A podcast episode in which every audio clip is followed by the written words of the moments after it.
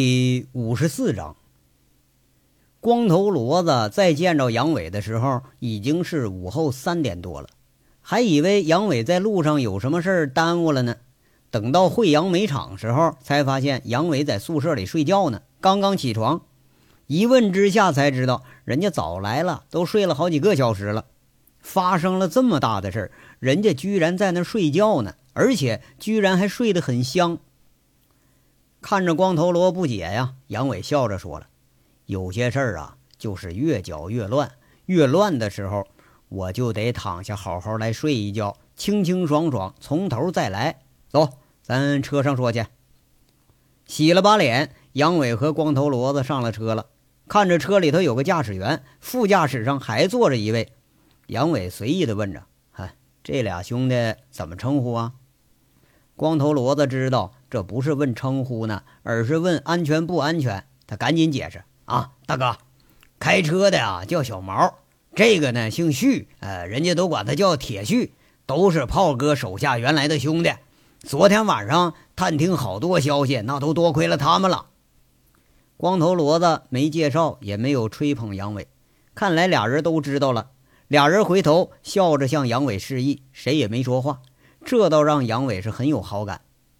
杨伟示意着光头骡子：“你说说，这什么情况啊？发现了几个呀？就发现了一个。你不让动，那我们也没敢动啊。这小家伙啊，叫古风，上午被派出所放出来了。出来呢，换了一次药。我一直是派人盯着呢。他现在就在育儿美的员工宿舍里休息呢。看样是个厨，根本都没发现我们。那直接找他去。有其他消息吗？”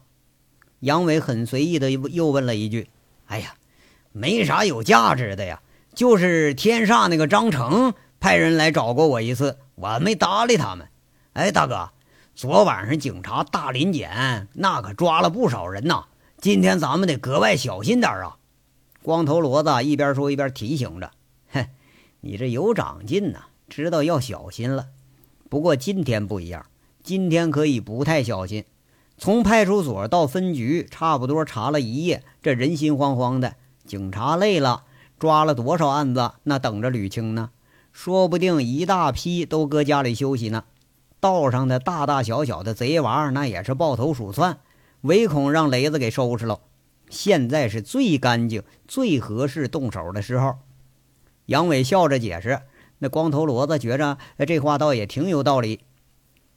俩人瞎扯着就进了市区，拐进了前进路顶头的小区旁边，就是育儿美的标牌。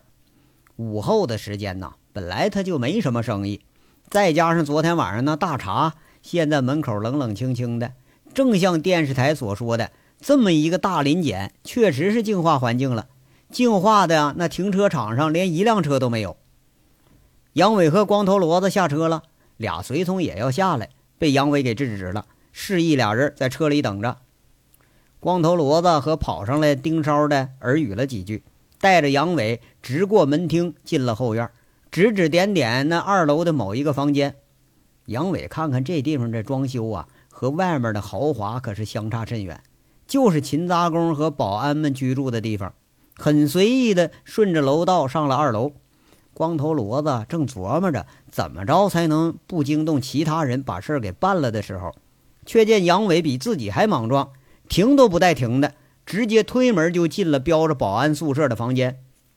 一看屋里有五六个人，还没等反应过来呢，杨伟亮着一个钱包似的东西，喊着：“都别动啊！警察，古风，派出所还有案子需要你来协查一下，给我起来！”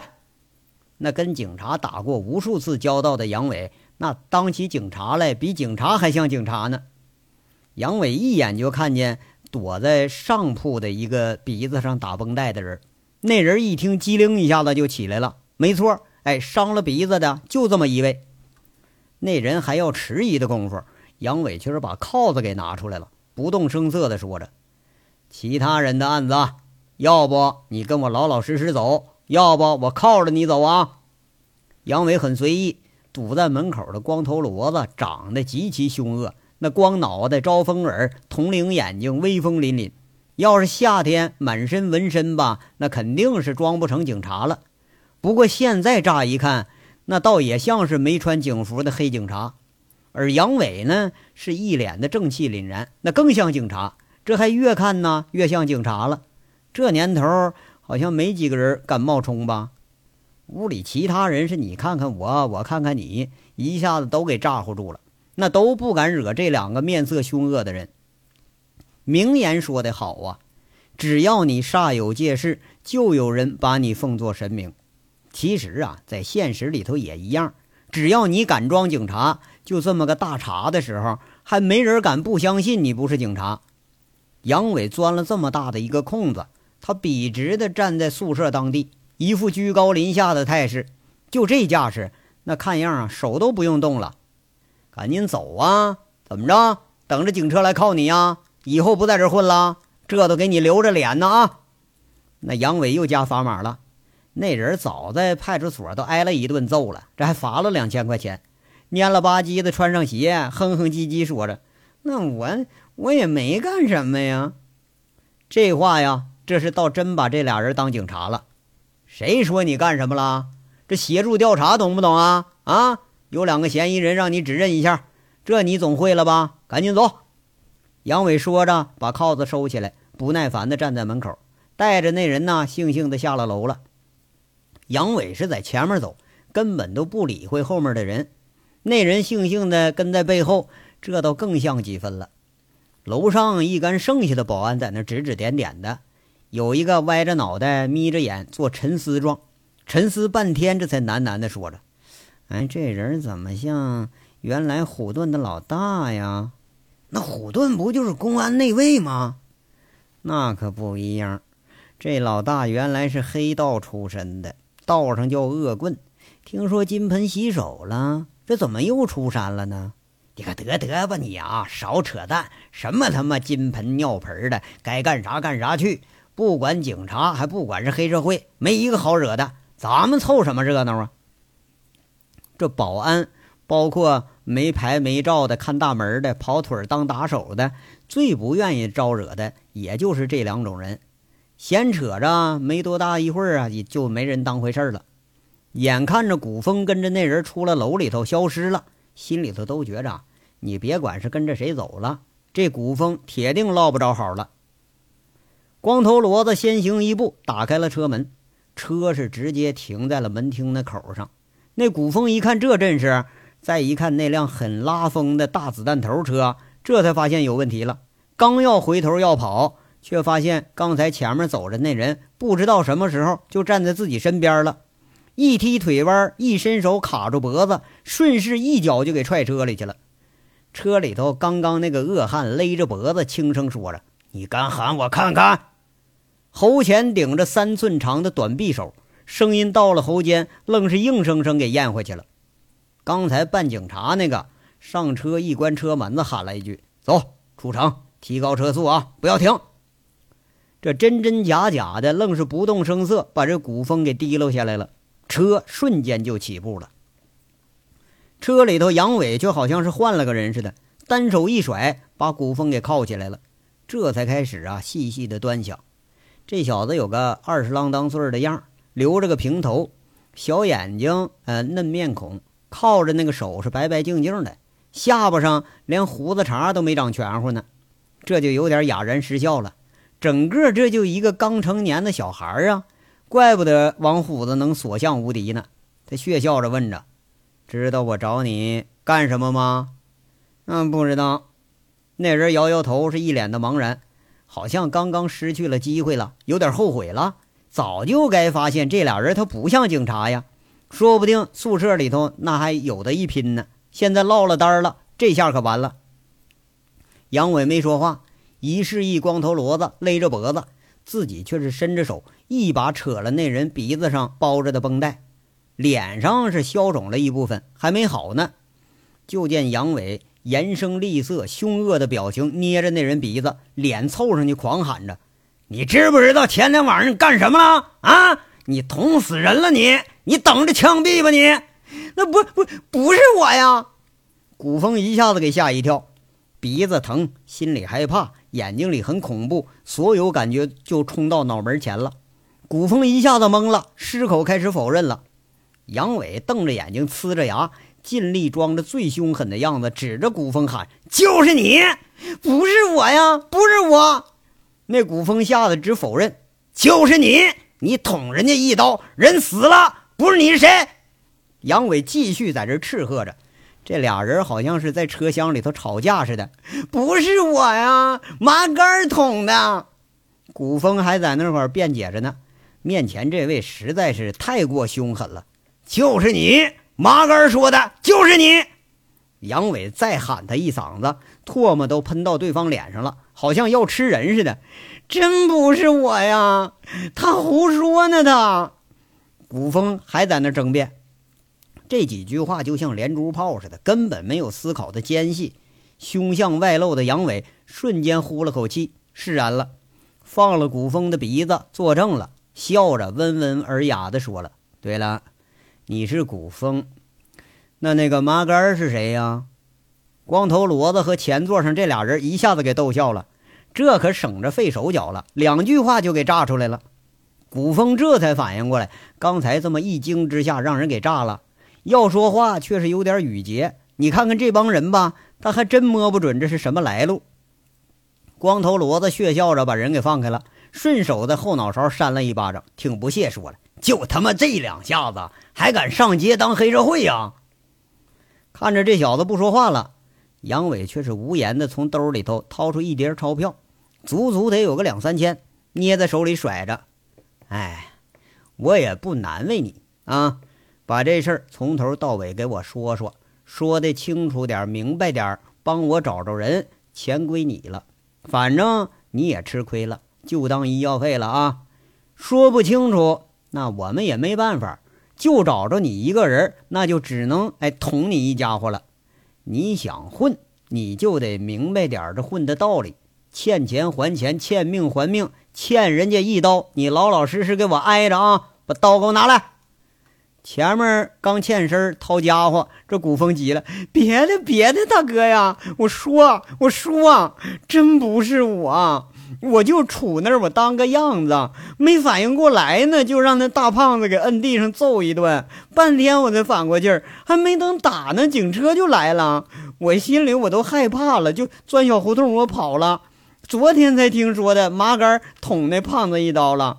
我当时我真一下都没动，我净挨揍来的。这古风说的呀，他倒比那王虎子还冤呢。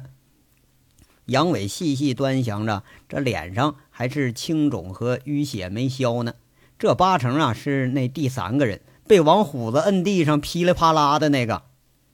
从头说啊，谁找的你们呢？跟谁一起去的？没你们事儿啊。兄弟们都是挣俩钱儿，不是吗？我也不为难你。杨伟是恩威并施了，直接把钱塞进这小子兜里了。像这种小混子，基本和自己以前一样，谁给钱那就给谁办事儿。啊，是是这么个事儿。叫古风的释然了，看来也是别无选择了。聂难了半天，这才说明白。那个带头的吧，他叫赵明辉，哎，都管他叫辉哥。辉哥帮人办事儿。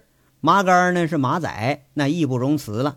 古风又是麻杆的朋友，完了又是朋友又是老乡的，来来回回就凑合到一块儿了。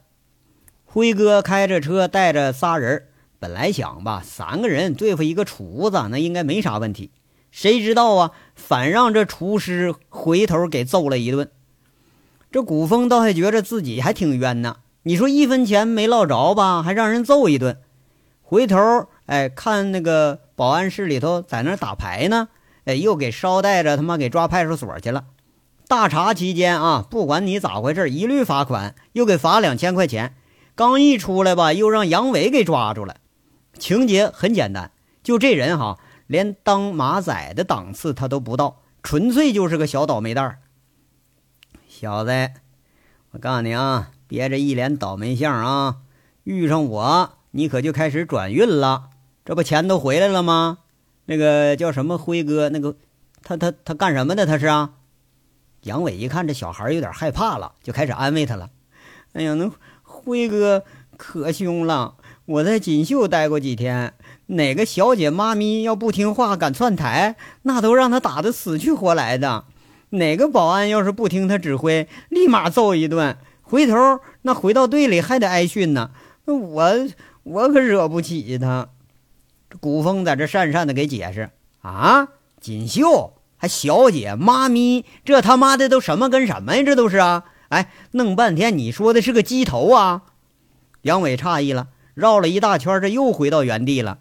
啊，现在都叫经理了，不过他不光是经理。还是那个那个，古风在那喃喃的，有点说不出来了。杨伟知道啥意思，把他铐子给卸开了，跟他说着：“你看我们像坏人吗？啊，要是坏人，早捅你一刀了啊！说怕什么怕呀？要不看你岁数小，早收拾你了啊！”古风捂着胳膊是左看右看，这才喃喃的说着：“我就听说他是卖粉卖药里头带头的。”反正小姐、妈咪和保安都挺怕他的，不过也挺大方，挺有钱，老给我们小费。所以他他有事我们我们就一看这都不用说了，这是一有事就让人给当枪使了。杨伟示意着罗光宇，知道这号人吗？这也没听说过呀。老罗呀，摇了摇头。那我问你啊，知道席向丽吗？杨伟再问这小子了。知道啊，锦绣里一个小姐混得不错，还当经理了。好像辉哥说他拿人家什么东西给那胖子了，一块说的要去要钱，谁知道就碰上这事儿了。古风语焉不详，看来啊，他知道的不多啊。就这么个事儿啊，辉哥开着车，麻杆你还有一个不认识的，三个人去打人去，是吧？然后麻杆就捅了那胖子一刀啊！你让人给打倒了。问话的是哪个？是你不认识那个呀？杨伟捋着思路，这犯罪事实吧是很清楚明白。一个辉哥是带头的，麻杆哎马仔又顺便叫了这么个当枪使的，还有一个不认识的，那应该是个主谋。这四个人就准备挟制王虎子，估计啊是不认识，大意了，这才让王虎子给反挑了。不过幸亏警察来了，要不然反过劲儿来，王虎子肯定打不过这四个人呢。啊，对呀，古风是吧？啊，不说了，带我们找辉哥啊！你给我们指认就行，回头我给你钱，你立马就能回家过年了。怎么样？完了还没你啥事儿？杨伟释然了。那这，那这，那就就就行吧。这小孩儿吧，他好咋呼。不是所有的犯罪者都是那么穷凶极恶的。等半个小时以后，杨伟一行带着这个被抓的是左拐右拐，在城区的凤鸣小区一幢单元楼下面就停下来了。这古风给解释啊，说一般这个时候都是在家里玩啊，不是几个人打牌呢，就是找个妹妹玩。那辆黑色的车就停在楼下，是一辆雪佛兰三厢大屁股那种车。杨伟啊，和光头骡子耳语了几句，趁着有人出小区，闪身就进了单元门了。一上了四零二这要找的房间，躲在门口拐角上，摁着电话，拨着光头骡子的手机号。光头骡子一看信号，示意啊，副驾驶上那手下叫铁旭那个下了车，是二话不说，手里头早找了一块搬花墙的那大水泥筷子。照着那前车盖子，车门咕咚咕咚就砸了好几下，那大水泥筷子给扔到车顶上，车防盗报警第一时间就哇哇哇开始乱叫了。四楼呢，窗口伸出个脑袋喊着：“我操，找死啊你妈的！”这铁旭穿的跟个痞子似的，听着这这话呀，就对骂了两句，然后立马就跑。上面这个急匆匆又把脑袋给缩回去了，看来啊要下来找麻烦来了。不远处，车里的古风在那小心翼翼说着：“大哥，那个就是辉哥。”这楼上这边防盗门内门啪嗒一开，迎面就是一个波大的拳头。当头的这赵明辉惨叫一声，仰面就朝后倒。这家伙他上当了，砸车，人家是为了叫开你上面这个门。杨伟瞬间发现屋里不是一个人，而是三个人。三个人准备下楼收拾砸车的。哪能成想啊！门口有埋伏，这狭窄的门廊却正好动手。跟着杨伟是右一撩拳，是左一肘拳，把这三个门口的都给打进屋里去了，自己跟着也进来了。砰的一声，把门一关，伸手就按了开门键，放着光头骡子他们全都上来了。今天来那是早有防备，照着三个倒在地上的，手脚并用，是连剁带拳，只打的这几个人是哭爹叫娘的。这邪愤出手的拳头，那可真不是闹着玩这小腹、软肋、大腿根、后腰，杨伟出手是又阴又狠。一个人几下子过来，那告饶的力气一下都喘不上来了。等光头骡子上来时候，那都直吸凉气呀！一个人是鼻血长流，一个人捂着肚子要吐，他可吐不出来；另一个捂着裤裆在那满地打滚呢，又被光头骡子顺势又给跺两脚。这俩人啊，合力把这三个人用胶带给捆住了手。对付这样的人，他悬念倒不大，又是猝不及防的出手，到现在这仨人都没反应过来呢。看看茶几上呢。扔了一副扑克牌和一叠子钱，估计刚才正在那斗地主呢。光头骡子进门，指指居中的一个中等个，浓眉大板牙，他在那儿还鼻血长流呢。杨伟当时会意了，这个这就是正主了。两个人啊，就像进屋抢劫似的，轮流着在屋里头搜了一遍。这手机、几千块钱的现钞、一把发令枪改制的手枪，哎，这回倒没有其他东西了。光头骡子是诧异不已啊！这杨伟是说干就干，面相从来都没这么凶过。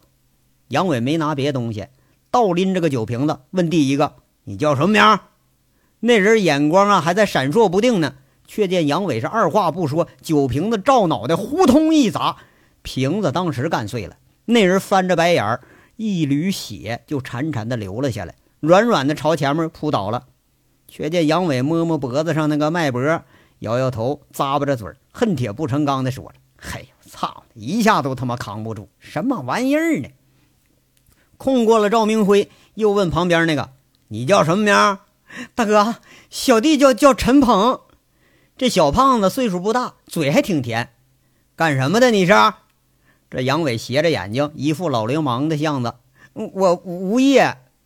陈鹏老老实实就交代了：“无业，你他妈这么有钱？”耍牌耍的不小啊！杨伟呲着脸在这问着，不屑还加上不信。那人看看就不好说话了。杨伟虎着脸说：“这怎么弄的钱啊？这家里怎么才这么点啊？啊，总不能说抢不着钱了吧？啊，把你给抢回去了？不是大哥，今天没带那么多现钞，我回头给你行吗？”那人看杨伟又找个酒瓶子，他心里犯虚了，战战兢兢在这问着。你说行不行啊？啊，他妈抢劫还带赊账的！你这个猪头，你他妈的看砸！杨伟血笑着，嘴里喊着，咣当一声，早就砸上去了。又是一个酒瓶子，是当头而破。那人翻着白眼，居然还没倒。哎呦，我擦！行，有种啊！钱免了。杨伟笑着，那笑着看上去却是更加的阴森恐怖了几分。刚说免了，那人却是扑通一下子倒地上了。那饶是说光头骡子身经百战，这整人办法他也都看得心惊肉跳啊！向来吝于出手的杨伟，好像今天变了个人似的，招招都是把人往死里揍。那酒瓶子是瓶瓶见血，这俩人脑袋哪能经得起大酒瓶子这么猛干呢？扑倒着，斜躺着，脑袋边上潺潺的流了一大片血。这场面啊，你要说多恐怖，他就有多恐怖。那个叫赵明辉的，他根本摸不准这人来路啊，跪着在那发抖。一惊之下，光头骡子诧异的发现，把赵明辉的鼻血都给吓得止住了。你呢？你叫什么名？杨伟朝着第三个，那手里却是剩下两个明晃晃的瓶子嘴儿，那可都是玻璃刺啊！看的那人当时一激灵，立马就说了：“我叫赵明辉，你干什么的？我我物业，哪儿人呢？”这是长平大哥，大哥，要钱我有卡，我我我告诉你密码，你你自个儿提去行吗？我我保证不报案。赵明辉一边说一边求着饶。啊，哎，却见杨伟嘴里头扭着劲儿打了个长长的哈欠，这表情瞬间起了变化了，没接茬。那想说说话吧，他却是没说。哎，吸溜着鼻涕，这鼻子拧着，眼睛眯着，脖子伸着，朝着赵明辉说了：“钱他妈当然要，有货吗？抽两口。要没有货，他妈的，老子整死你！”那人一看杨伟这作态，当时就醒悟了：“哎，有有有有有，沙发后头有有。”光头骡子一听这话，不明白啥意思啊。搬开房间的沙发，酒精灯、吸食瓶，这是一应俱全。油纸里头包着一大块浅黄色的，交给杨伟闻了闻。杨伟好像都忘了要来干什么来了。呃，剥了下来一块，放在火上烤了烤，闻了闻，勉强说了：“就他妈这纯度，能他妈抽吗？你糊弄那村村里头赶驴车的呢你啊！啊！要说这货吧。”肯定是比在金村见着那个货好，而且好的不止一点点儿，却让杨伟给说的是一文不值。瞪着那人，那人当时一个机灵，赶紧表现：“大大哥，大哥，那个那个，卫生间里还有，卫生间有，拖着他去，给拿来。”杨伟眯着眼睛，好像有点等不及了。一会儿功夫啊，光头骡子拖着人，带着东西就回来了，三个小包扔桌上，这有点可笑的说着。这帮他妈龟孙子啊，居然藏在暖气片里头了！暖气片有一半是空的，里头还有呢。看着的啊，我去给他掏出来。杨伟掂了掂，这一包啊，估计都得有二十克，这是大包。他好像不相信这货是真的假的，一个个拆开闻了闻，摸了摸，又在手指头肚上蘸上一点点尝了尝。等这光头啊，又抱了一大把回来，这一倒得有个十几袋了。这才惬意地说着：“嘿，好货，嗯，结晶体成雪花片，好货，这有一半的纯度了。哎，大大大大哥，好眼力啊，都归你了，都归你了，这能抽老长时间呢。”赵明辉在那呲着个大板牙，谄媚的笑着，战战兢兢的说着，把杨伟就当成同道中人了，隐隐约约觉着啊这些人不。他妈，他是不是抢货来了？就这十几包货，那得卖好几万呢。说不定啊，这回自己有救了。哎，倒杯水。杨伟莫名其妙的说了一声，光头骡子立马执行，卫生间里头找了个杯子，倒了杯水给送过来了。却见杨伟有点迷茫的问这人：“哎呀，这一次抽多少合适啊？啊，这这个这纯度高。”呃，半克差不多就过瘾了。赵明辉在这给解释着，有点诧异。看杨伟和声悦色的，赶紧谄媚的回答：“啊，那要是内服呢？”杨伟又问了：“啊，内服量得少点，挑呃指甲盖挑一点就就就行了，是吗？嗯，那要是这么喝。”它得是个啥效果呀？杨伟说着，倒了小半袋，这差不多有半袋的样了。一摇匀，完了，一边摇一边在这问着：“大哥，大哥，千万别那么整啊！那那得死人了。”赵明辉这下子怵了，感情啊碰上个有问题的嗑药，这逼嗑成变态了。杨伟眼睛瞬间睁开了，心明眼亮了，笑着说了：“好，哼。”看来你挺聪明啊，知道这玩意儿能死人是吧？下面我问你几个问题，你要不回答，或者说回答的我不满意，我就让你把这一杯全喝下去，听懂了吗？这才把要点给说出来了。感情人家不是自己喝，要让赵明辉喝。赵明辉这心里头当时咯噔一下子，忙不迭说：“啊啊啊啊，明明白了。第一个问题，你叫什么？”这杨伟故伎重演了，赵明辉，什么性别？杨伟又问上了。这个赵明辉当时就懵了，这他妈也算是个问题？刚一迟疑，脑袋后面被光头骡子上去啪嚓就一巴掌，那脸前面这人一脚就踹上来了，疼的这赵明辉啊，就像那个大虾米似的蜷在了地上，然后又让光头骡子给拽直了，跪在地上问话。就是让你直说，你不能思考，一思考你容易撒谎。杨伟拍着茶几在那叫嚣，继续问啊，性别，嗯，男，是不是经常干坏事儿啊？杨伟这瞪上眼睛了啊，是是是是是是，赵明辉还没来得及迟疑呢，对着对面这人这目光，马上他就触了，贩毒对不对？杨伟扬了扬那个酒瓶子嘴儿，那可是带刺儿的啊！是是是是是。赵明辉这回慌了，认了，那东西在这放着呢，他假不了啊。道上收拾人呐，不是折胳膊断腿，那就是要小命。见了警察，你敢顽抗？你见这些人呢，你可不能顽抗，除非你就没准备要命。刚才那几瓶子可早把赵明辉的勇气给打掉了，那俩货还在血里头躺着呢。他妈的，我也犯过，不过不像你这么奸商，这货里还他妈掺假！你妈的你！杨伟笑着，却是没提问，好像啊说的是贩毒有理，吸毒无罪似的。这赵明辉只怕呃是这人怕他是警察呀。不过看来看去，越看越不像警察。哎，倒觉着这心里头啊，反而还是安生了一点那无非就是要抢钱抢货而已嘛。杨伟突然转了个话题：“哎，对了，前天晚上干什么去了？”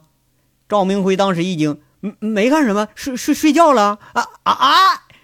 这惨叫声突然响了起来。刚说完，杨伟明显对这回答不满意。这回那可就来真格的了。二话不说，手里拿着酒瓶子嘴儿，直接就刺进了赵明辉的肩膀上。赵明辉像杀猪似的开始叫唤，却是被那早有防备的光头骡子捏着嘴、提着脖子，他还缩不了身子。杨伟这一脸那呲牙咧嘴的凶相，瞪着赵明辉，足足刺的那厚毛衣上阴出血来了。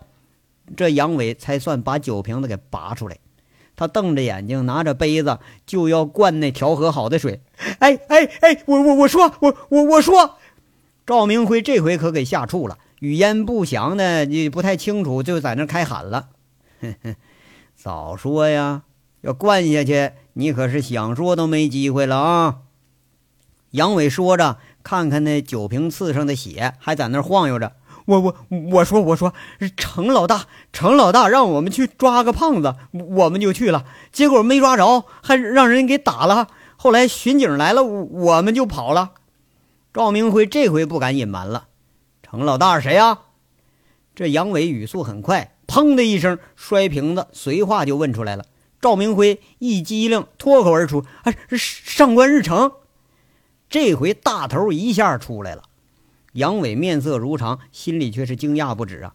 上官日成这个人不显山不漏水的，而且还是陈大拿的亲信，居然他也涉毒。这一惊一乍，每逢赵明辉有思考的时间，杨伟就会用眼神、用动作打消他的念头。这消息恐怕是错不了。瞪着眼睛看着赵明辉，他心思瞬间转了若干遍。这个问题啊，不能强行往下推。心生警觉之后，估计这话那可就不实在了。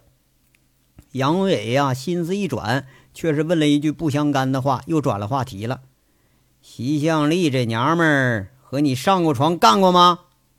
这句话是流氓之极，匪气十足。问的又是隐私，那实在是恶心之至了。这这话也就杨伟能说出来。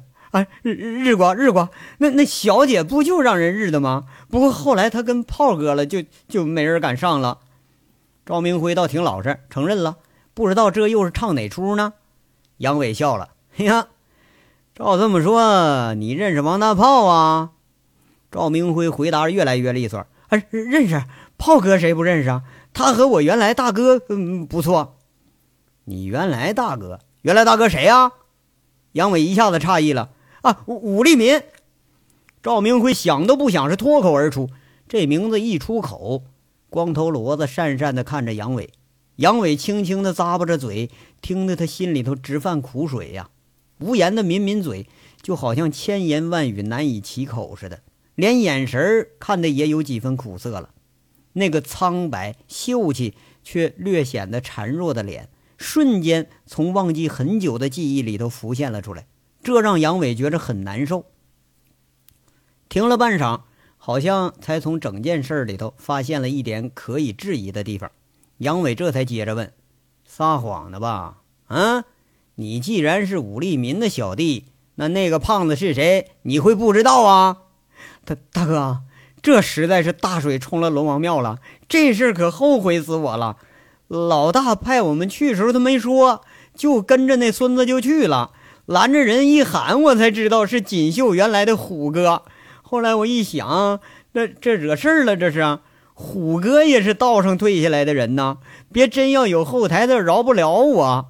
我正琢磨着说找我们老板当个中间人，给说和说和呢。我们当时实在是不知道啊。赵明辉现在倒明白个八九不离十了，八成是那事儿把人家给惹了。不过呀。怕是当时就是知道，那你也得去。也许啊，这个已经退出道上的厨师，并不在这些人眼睛里呢。杨伟抿着嘴儿，好像在想什么，随意的提着茶几上扔的一堆货，貌似很随意的问着：“这货从哪儿来的啊？”“啊，就就那天晚上那人送的，送了货了，顺便叫我们去办这些破事儿去。叫什么名啊？不知道啊。”哎哎，大哥，我我真不知道啊！供货的从来不留名，这是规矩。赵明辉一看这杨伟又要动手，那没等动呢，他先喊起来了。本想发作的杨伟又作证了，在那说了：“哼，这个呀，我相信你，谅你也不够资格知道。你说的这些，我可不可以这么理解啊？上官日成，锦绣现在的老板，对吧？”看着赵明辉点点头，继续又说了：“不对呀，他是老板，他挣这钱不比你们更容易啊？干什么把生意给你呀？怎么着？难道他是个托家呀？这托家的意思呢，就是一手托两家，中间人的意思。再大一点的，那就是拆家了。这都是中间人、掮客的意思。有托家的毒品市场，那就是已经很成熟的市场了。这是内行人才知道。”就像这个市场形成区域代理之后，那比原来更要稳妥。当然了，它也是更安全。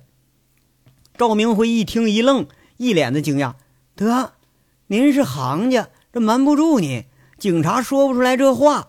呃，我现在的老板上官确实就是个托家，供货的只认他，没有他我们没货，没有锦绣那地儿，那我们就有货也不好出手。五哥在时候。”我们手里都不缺货，可五哥不在，我们就没办法了，那就只能认他门下了。这毒品生意中啊，托家是个很关键的人物。理论上说呢，只要托家在，那生意他就断不了。而且托家从来不接触货，安全系数那是要高得多。如果说这关系要够硬的话，够狡猾的话，有的托家甚至就干了一辈子，他都不出事儿。真正出事的，就是这些制毒的和贩毒的。他一次给你们货给多少啊？啊，他给的货量不大，一次基本就就十包八包，最多不超过二十包。这生意他得细水长流。啊，老实，不错。习向力怎么死的？